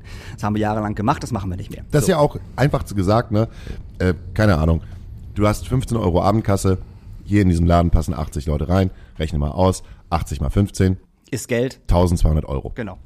Das sind 1200 Euro, von diesen 1200 Euro, die du als Club ja oder auch als Band ja nicht bekommst, sondern macht man halt einen Deal, entweder Genau. ein, fünf- zum Beispiel ein 50-50 Wie bei uns. So, das heißt 1200 Euro werden dann geteilt. Das heißt, du hast nur noch nicht, äh, du hast 600 Euro zur Verfügung und von diesen 600 Euro musst du als Club den Techniker bezahlen oder die Technikerin. Du bezahlst die, Men die Person, die an der Bar steht. Die Durchführerin, Die Durchführerin den bezahlst Strom, das den Wasser, Strom, die den GEMA, Wasser, die KSK, die Miete, die Miete, das Catering.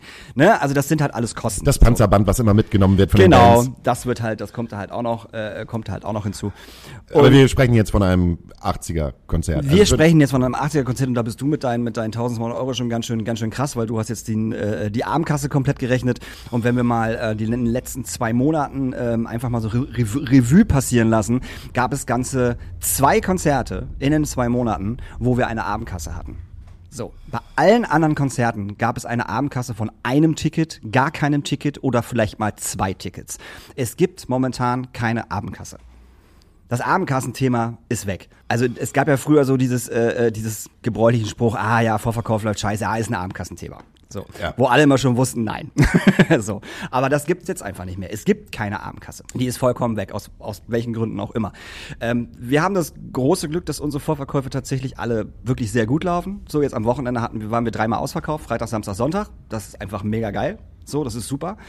Aber es gibt einfach keine Abendkasse mehr. Und ähm, ich finde es immer ein bisschen schwierig, wenn Bands dann halt in ihren in den Postings schreiben, so, ja, aber wir, wir, wir, sind halt eine Abendkassenband und die Band und die ähm, unsere Fans kommen halt an der Abendkasse.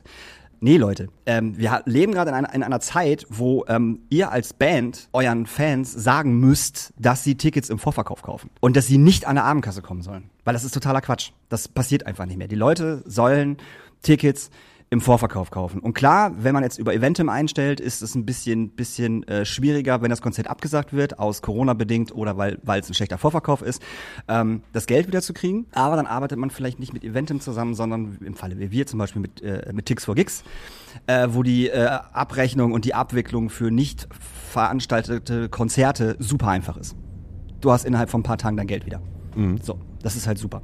Ähm, und ich finde das ein bisschen, ein bisschen schwierig und auch ein bisschen engstirnig und auch ein bisschen Mimimi von zu sagen, so ja, der Club ist jetzt schuld, weil er hat keine Werbung gemacht oder ähm, jetzt müssen wir das Konzert absagen, weil wir halt einen scheiß Vorverkauf haben und wir sind ja eine Abendkassenband. Nein, ihr seid keine Abendkassenband. Ihr wart noch nie eine Abendkassenband. Es gibt keine Abendkassenbands. Fertig aus. So, Leute, kauft einfach Tickets im Vorverkauf, dann passiert so ein Scheiß nicht.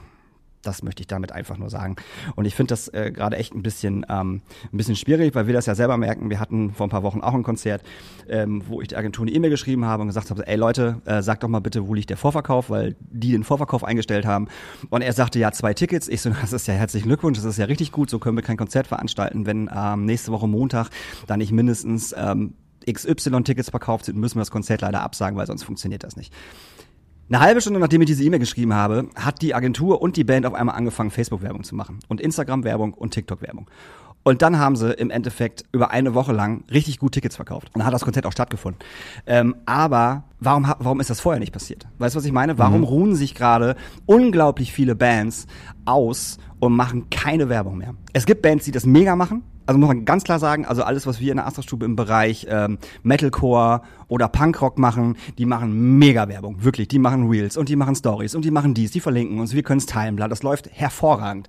Aber ich sag mal, alles so im Indie-Rock-Bereich oder auch Punkrock-Bereich ruht sich halt gerade völlig aus. Hast du nicht gerade Punkrock-Bereich? Ne, Hard, äh, Metalcore, Hard, Metalcore, Ach so. Hardcore, so das, ne, das funktioniert. Aber es gibt zigtausend Bands, die sich gerade so ausruhen und dann ähm, sagen so, ja, wieso, wir haben doch hier einen Vorverkauf, äh, wir haben doch hier eine Facebook-Veranstaltung, das reicht ja. Ey, nee, das reicht nicht.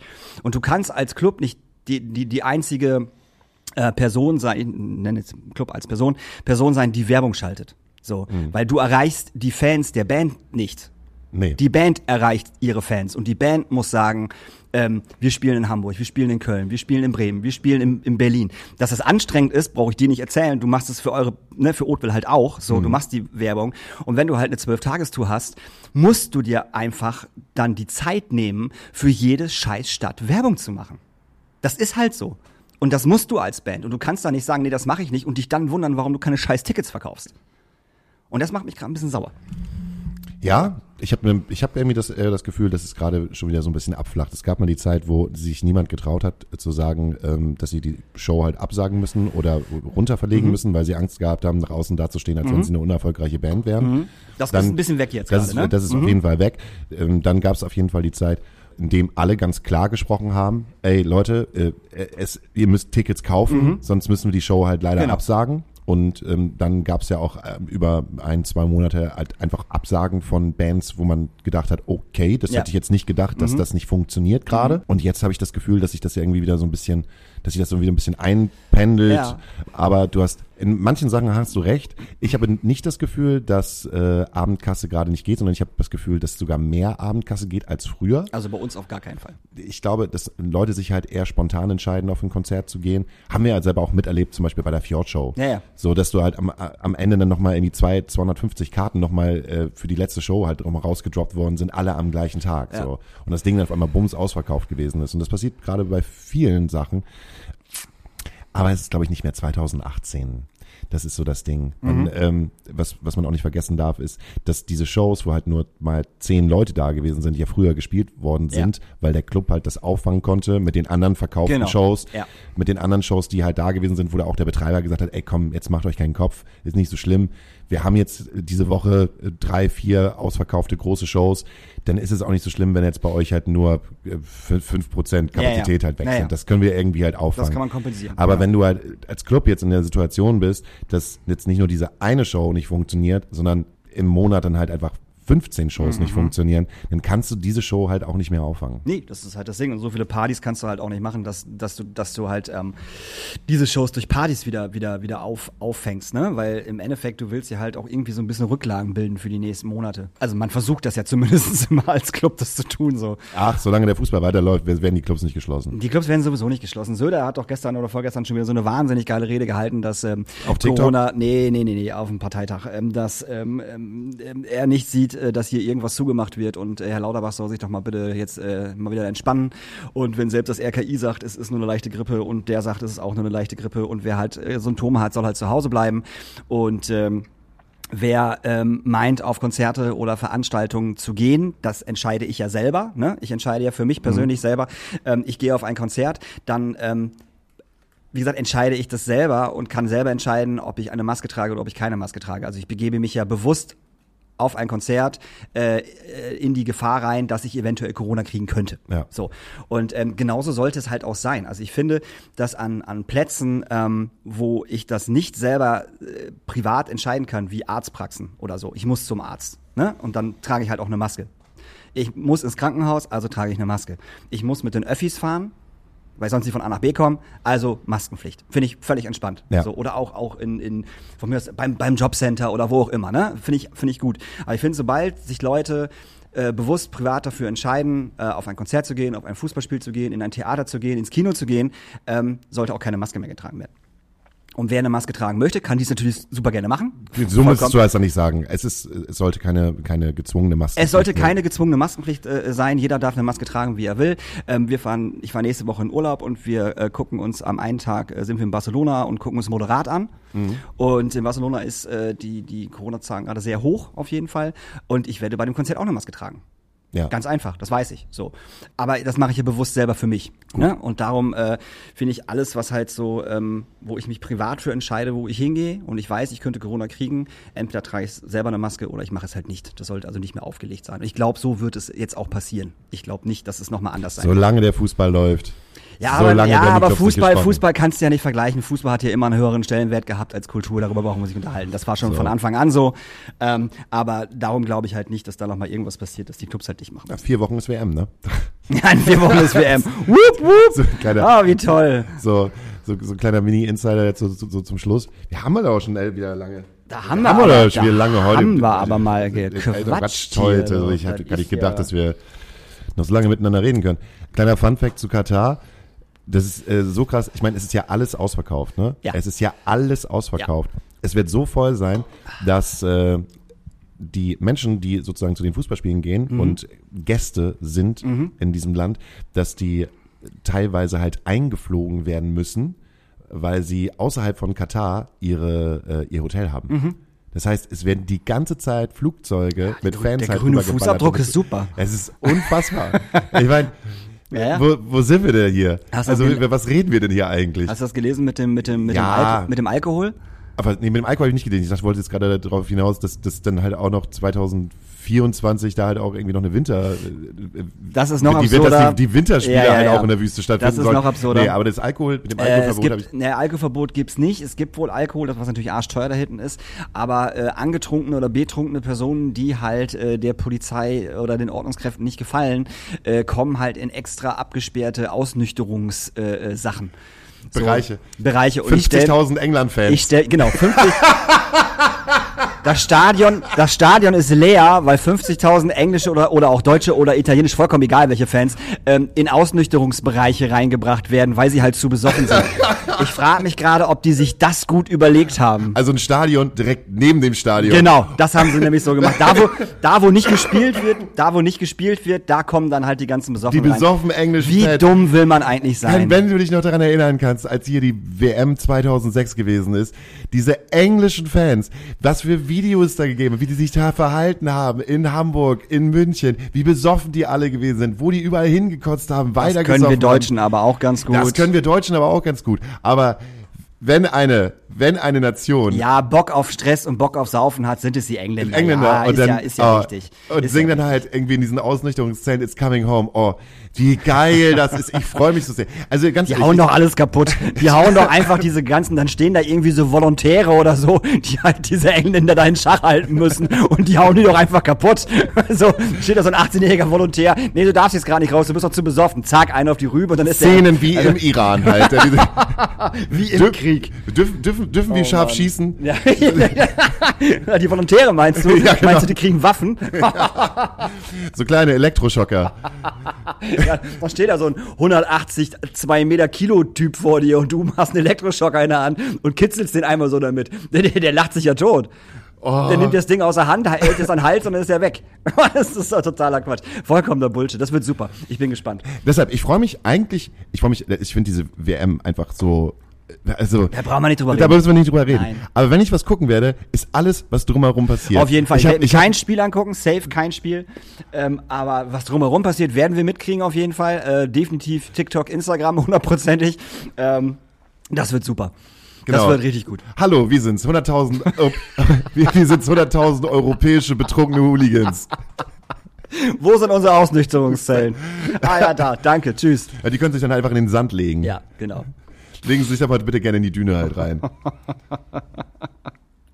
So, ihr Lieben, wir haben, wir haben diese wunderbare Playlist, die wir immer mit, mit, mit, mit Astrakulada nach der. Danke. Playlist Auf Spotify. die wir immer mit, mit, mit äh, toller Musik ähm, füllen. Äh, unser guter Freund äh, Thomas Lingstedt. Eine Platte veröffentlicht. Nee, der hat äh, äh, äh, noch so ein eigenes kleines äh, Mini-Plattenlabel. My Favorite Chords heißt, glaube ich. Oh. Und äh, da hat er eine Platte rausgebracht, tatsächlich. Äh, von einer äh, großartigen Band, wie ich finde, äh, Lüschko. Die machen so 80s angehauchten NDW-Punk mit äh, Female-Gesang. Es ist sehr schön, so ein bisschen punky, so ein bisschen ideal und so. Das ist äh, sehr cool und sehr neu und sehr frisch und das finde ich äh, super. Und da wünsche ich mir auf jeden Fall den Song ähm, Brennen von. Das ist großartig. Äh, was haben wir hier noch? Ähm, ich wünsche mir noch von Boys It's Fire, äh, Foundations to Burn, weil, kleine Geschichte, ich es so witzig finde, Boys It's Fire waren ja gerade auf Tour. Hier in Deutschland. Und ähm, der Nathan Sein Gray, der macht ja, der Sänger von Boys Fire, Der Nathan sein Grey. der macht ja auch Solo mit Nathan Gray, so Ja. ein bisschen Punkrock-Geschichte und der hat sich irgendwie in den letzten Wochen, letzten Monaten, ich hab's nicht ganz mitbekommen, ob er sich jetzt irgendwie als bi oder schwul geoutet hat. Ich bin mir da nicht ganz sicher, gefährliches Halbwissen, aber ähm, er ähm, ist jetzt sehr pink unterwegs und äh, das ist sehr süß, weil ähm, er halt bei den Boys Fire Shows der einzige in der Band ist, der halt irgendwie pinken Nagellack, pinke Socken und pinkes T-Shirt anhat und die anderen vier stehen da halt mit ihren Hardcore-Schwarzklamotten und das ist so großartig, das zu sehen, dass ich das total schön finde, dass Nathan Gray jetzt irgendwie so, so ein bunter Vogel geworden ist. Ich weiß nicht, warum das passiert ist und warum er das macht, aber ich finde das total schön. Das ist, ja. Das ist, es. also, ne, das hat diese, das ähm, ähm, hält diesen ganzen Hardcore-Bums gerade so ein bisschen auf, wenn man jetzt Boys It's Fire als Hardcore benennen darf, möchte. Äh, ich möchte auch mir was sehr Pinkes auf unsere Playlist wünschen. Und zwar zwei ältere, aber wundervolle Indie-Songs, die ich gestern im Sorgenbrecher gehört habe. Ich war gestern im Sorgenbrecher, da war ich ewig nicht mehr. Ähm, da hat eine tolle ehemalige Arbeitskollegin von mir aufgelegt, Natascha heißt die. Ähm, die hat sogar mal ihre eigene St. Pauli-Doku bekommen. Und die arbeitet im Freudenhaus und ist eine der besten Barkeeperinnen und ist so ein, ist ein, einfach ein Riot Girl, arbeitet im Gun Club und legt halt im Sorgenbrecher auf. Und die hat gestern echt richtig coole Musik gespielt. Irgendwo äh, zwischen Oldschool 80er Punk ähm, Indie Wave äh, war irgendwie total geil. Äh, und durch sie bin ich wieder auf ähm, zwei Songs gekommen und einmal äh, gibt's halt Lady Hawk, kannst du dich noch an Lady Hawk erinnern? Die hat echt einen richtig geilen Song, der heißt My Delirium. Und äh, La- Lady Hawk ist in so eine ganz andere Richtung gegangen. Die ist nämlich jetzt, äh, die ist auf Twitch. Die ist, auf, die ist eine, eine unfassbar schöne Frau, Indie-Künstlerin, hat irgendwann dann aber nicht mehr so diesen, diesen großen Indie-Hype geschafft, dass sie ja so wie Florence and the Machine einfach so riesengroß geworden ist. Aber jetzt spielt die halt einfach Sachen wie GTA und sowas auf Twitch und hat halt einfach eine riesengroße Twitch-Community, die die halt abfeiert, wie sie halt Videospiele spielt. Finde ich mega geil. Und ansonsten noch ähm, hier Under Your Spell von Desire. Den kennt man aus dem unfassbar guten äh, Ryan Gosling-Film Drive. Ja, stimmt, Wenn- da wenn war der mit drin. Ja, wenn du dich recht. daran erinnern kannst, Ja. gibt es diese wundervolle Szene, ähm, wo er und sein Girl und ein anderer Typ in einem Fahrstuhl nach unten fahren und beide wissen, der Typ ist böse Mhm. und er gibt ihr einen richtig erotischen Zungenkuss und dann haut er den anderen Typen so kaputt und darunter läuft halt dieser unfassbar schöne Liebessong. Dann wünsche ich mir noch von Groscher Geflüster Blaues Wunder. Das ist ein wirklich schöner Song. Und äh, das wollte ich gerade noch einbinden. Es kommt jetzt ein, äh, ein, ein Einspieler. Ich glotz TV.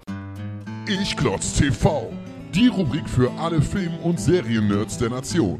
Daniel Höhtmann hat am Wochenende wieder die Filmkiste angeschmissen, um euch die heißesten Trends in die Watchlist zu prügeln. Ich Klotz TV, das Format gönn ich mir.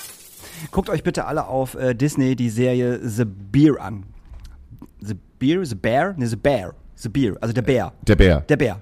Ähm, großartig. Es geht um, ähm, um ein Restaurant, wo sich äh, der Bruder, äh, also wo sich jemand umbringt und dann kommt der Bruder da rein und soll diesen, diesen Laden wieder auf Vordermann bringen. Und dann geht es so ein bisschen darum, um die verschiedenen Geschichten der Leute, die dort arbeiten, die alle auch so einen kleinen Knacksbeck haben und da halt auch seit ewigen Zeiten arbeiten und auch nur da arbeiten können, weil sie halt so einen kleinen Knack Knacksbeck haben.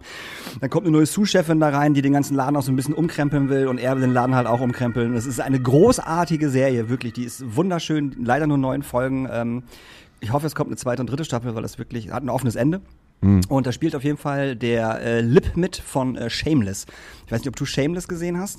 Auch großartige Serie. Der spielt auf jeden Fall der Lip von Shameless, spielt die Hauptrolle da.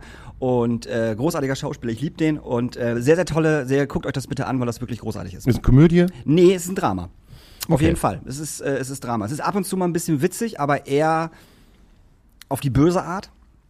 Ähm, und es zeigt halt auch so ein bisschen so diesen Alltag in so einem, in so einem Diner, in so einem Restaurant, weil er ist eigentlich ein total krasser Koch. Er hat so in den besten Restaurants gekocht, so, weißt du, und ist halt voll der krasse Dude, so.